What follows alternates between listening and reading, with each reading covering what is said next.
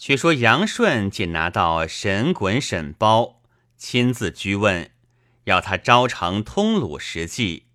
二审高声叫屈，哪里肯招？被杨总督严刑拷打，打得体无完肤。神滚沈包熬练不过，双双死于帐下。可怜少年公子都入枉死城中。其同时拿到犯人都做个同谋之罪，累死者何止数十人。幼子沈志尚在襁褓，免罪随着母徐氏，另徙在云州籍边，不许在保安居住。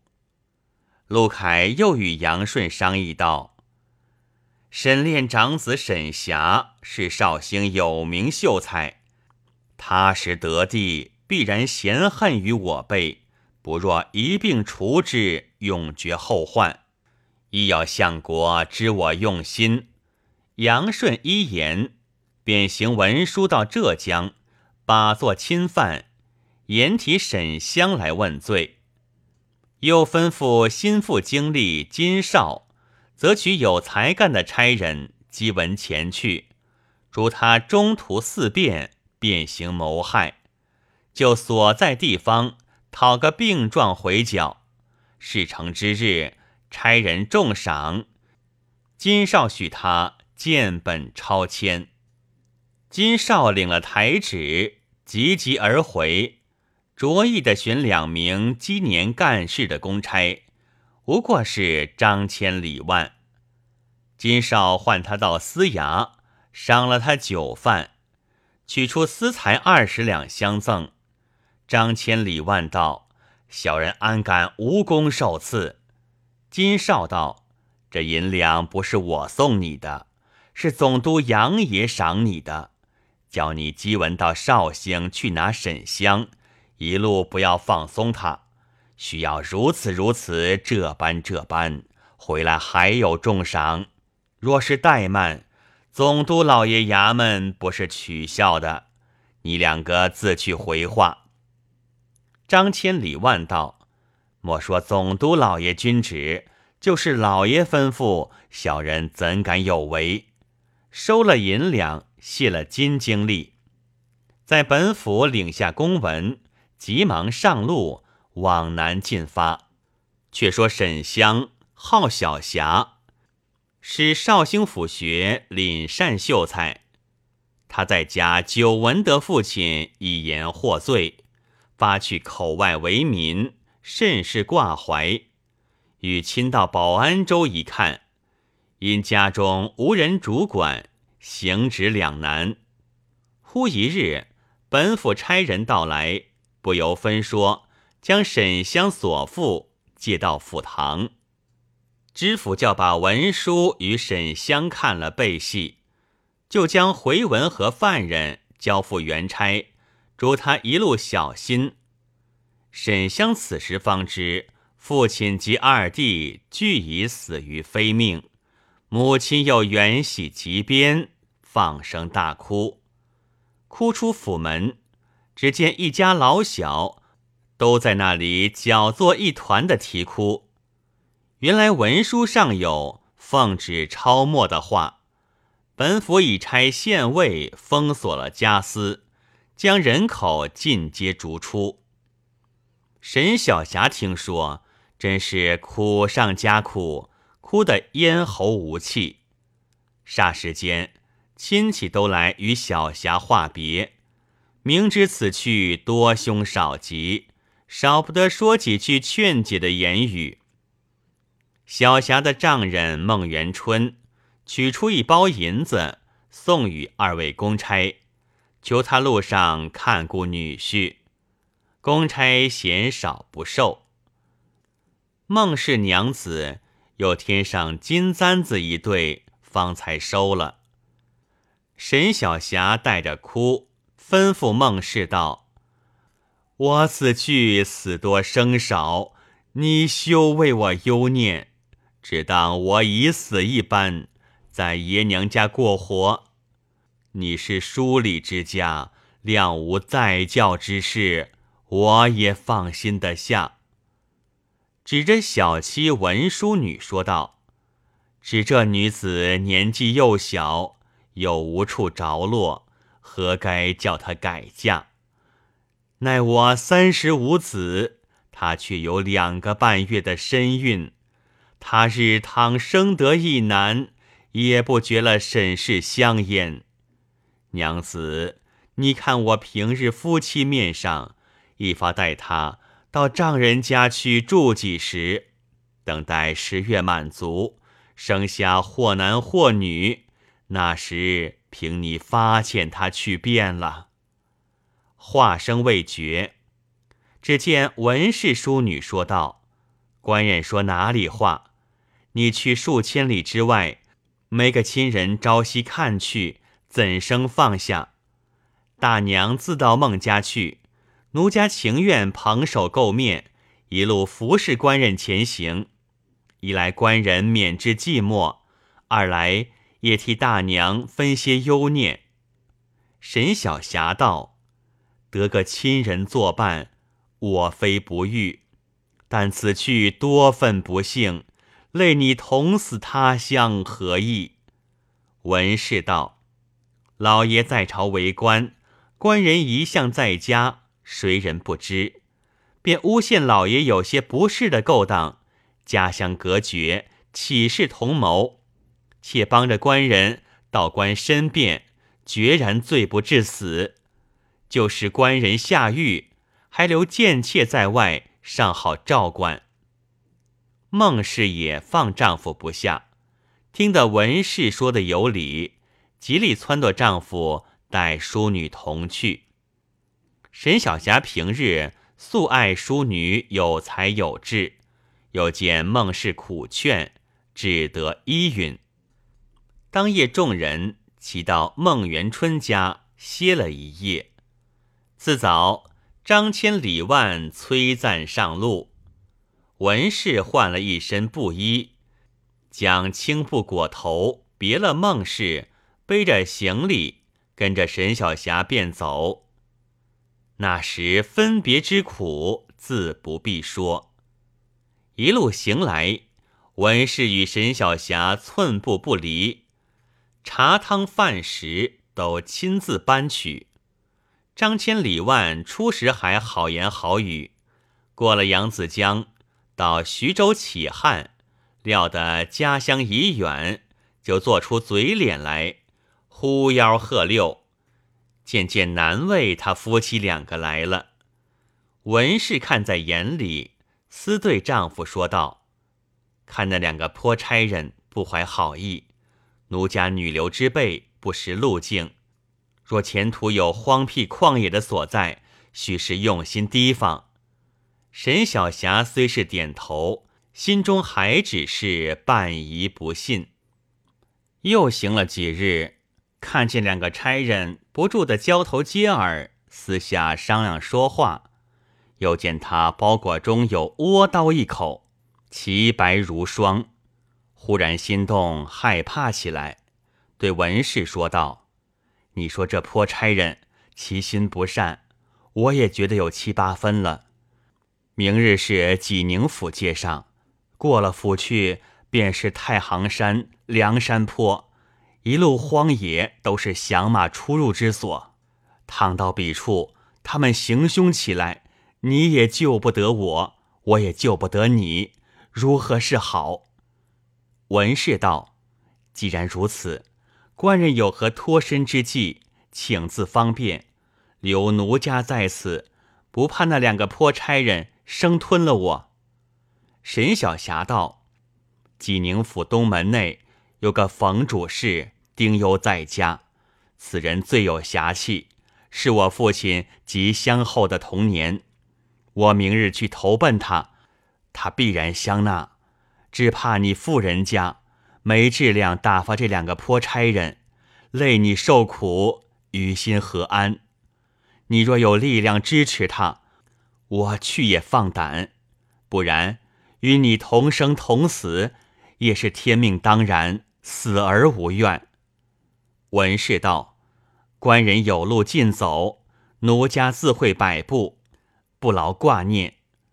这里夫妻暗地商量，那张千、李万辛苦了一日，吃了一肚酒，齁齁的熟睡，全然不觉。次日早起上路，沈小霞问张骞道：“前去济宁还有多少路？”张骞道：“只四十里，半日就到了。”沈小霞道：“济宁东门内冯主事是我年伯，他先前在京师时借过我父亲二百两银子，有文契在此。他管过北新关，正有银子在家。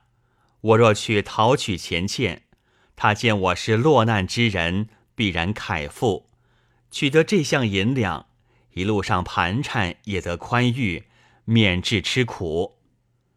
张骞意思有些作难，李万随口应承了，向张骞耳边说道：“我看着沈公子是忠厚之人，况爱妾行李都在此处，料无他故，放他去走一遭，取得银两，都是你我二人的造化，有何不可？”张骞道：“虽然如此。”到饭店安歇行李，我守住小娘子的殿上，你紧跟着同去，万无一失。话休续繁，看看四排时分，早到济宁城外，捡个洁净店儿安放了行李。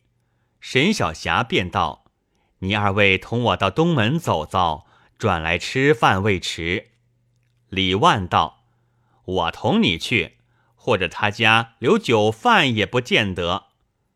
文氏故意对丈夫道：“常言道，人面逐高低，事情看冷暖。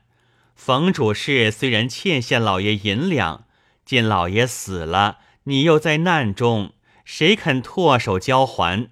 枉自讨个厌见，不如吃了饭赶路为上。”沈小霞道：“这里进城到东门不多路。”好歹去走一遭，不折了什么便宜。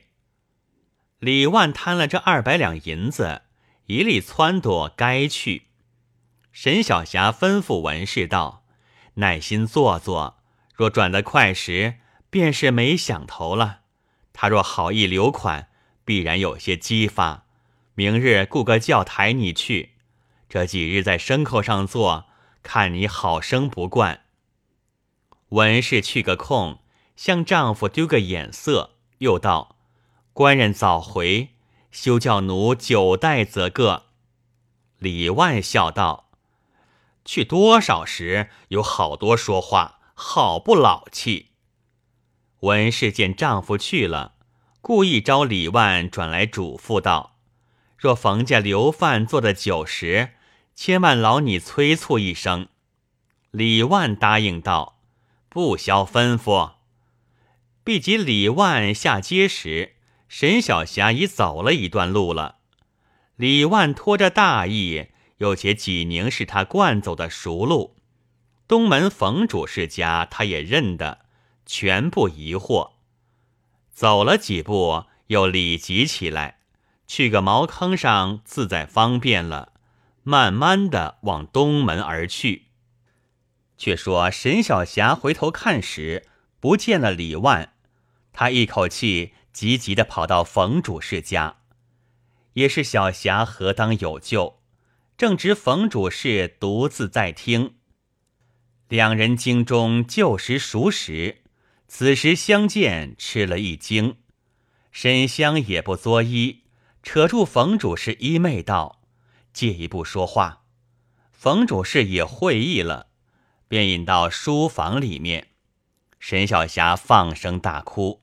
冯主事道：“年侄有话快说，休得悲伤，误其大事。”沈小霞哭诉道：“父亲被严贼驱陷，已不必说了。两个舍弟随任的都被杨顺、陆凯杀害，只有小侄在家，又行文本府提去问罪。”一家宗嗣眼见灭绝，又两个差人心怀不善，只怕他受了杨陆二贼之主，到前途太行、梁山等处暗算了性命，寻思一计，脱身来投老年伯。老年伯若有计相避，我亡父在天之灵必然感激；若老年伯不能遮护小侄，便就此触机而死，死在老年伯面前，强似死于奸贼之手。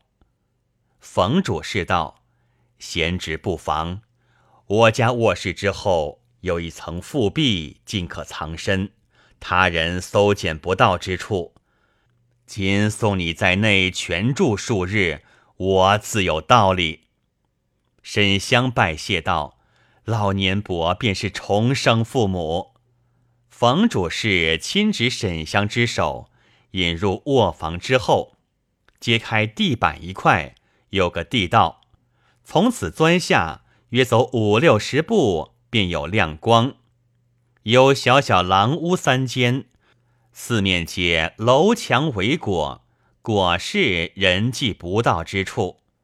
每日茶饭都是冯主事亲自送入。他家法极严，谁人敢漏泄半个字？正是深山堪引豹，柳密可藏鸦。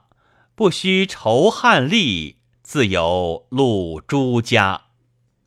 且说这一日。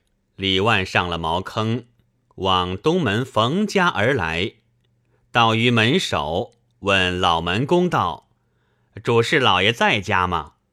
老门公道：“在家里。”又问道：“有个穿白的官人来见你老爷，曾相见否？”老门公道：“正在书房里吃饭嘞。”李万听说，一发放心。看看，等到位牌，果然厅上走一个穿白的官人出来。李万急上前看时，不是沈香，那官人径自出门去了。李万等得不耐烦，肚里又饥，不免问老门公道：“你说老爷留饭的官人如何只管做了去，不见出来？”老门公道：“方才出去的不是。”李万道：“老爷书房中还有客没有？”老门公道：“这倒不知。”李万道：“方知那穿白的是甚人？”老门公道：“是老爷的小舅，常常来的。”李万道：“老爷如今在哪里？”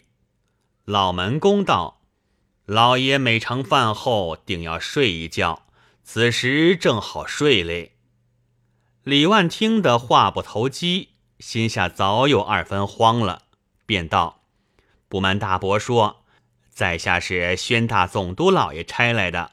今有绍兴沈公子，名唤沈香，号沈小霞，系亲提人犯。小人提押到于贵府，他说与你老爷有同年叔侄之意，要来拜望。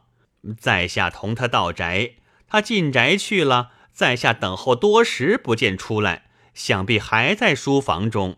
大伯，你还不知道，烦你去催促一声，叫他快快出来，要赶路走。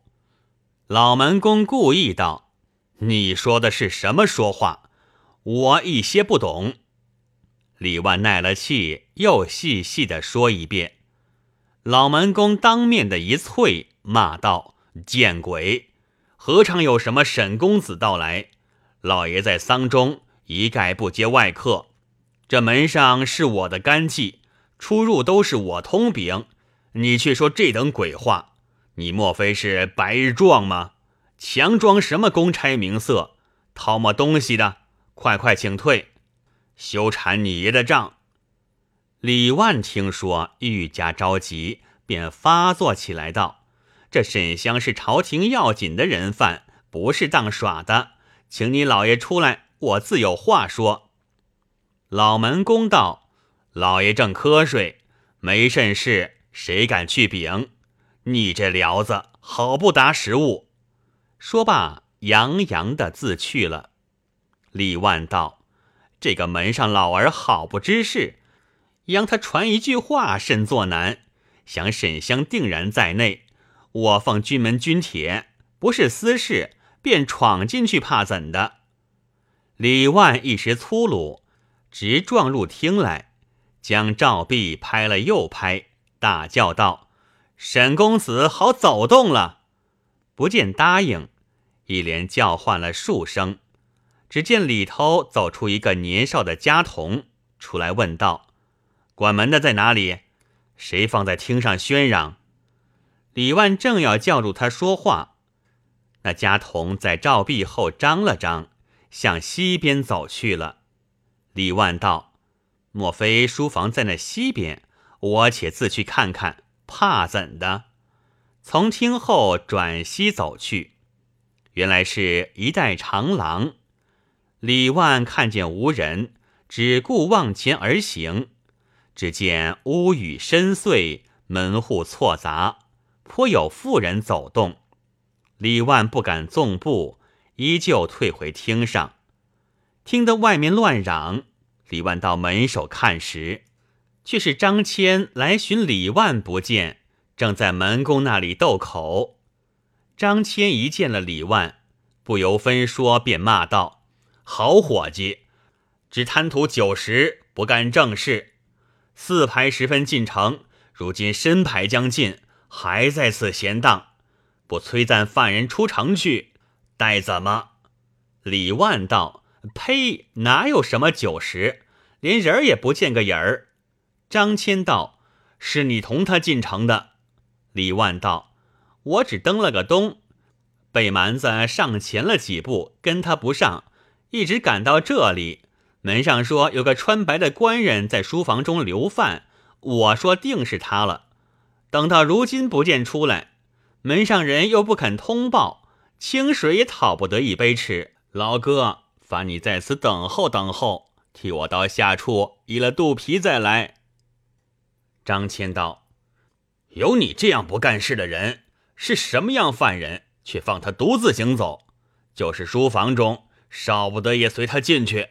如今知他在里头不在里头，还亏你放慢线讲话。这是你的干系，不关我事。”说罢便走，李万赶上扯住道：“人是在里头，料没处去。大家在此帮说句话，催他出来，也是个道理。你是吃饱的人，如何去的这等要紧？”张谦道：“他的小老婆在下处，方才虽然嘱咐店主人看守，只是放心不下。这是沈香穿鼻的锁儿，有他在，不怕沈香不来。”李万道：“老哥说的是。”当下张骞先去了。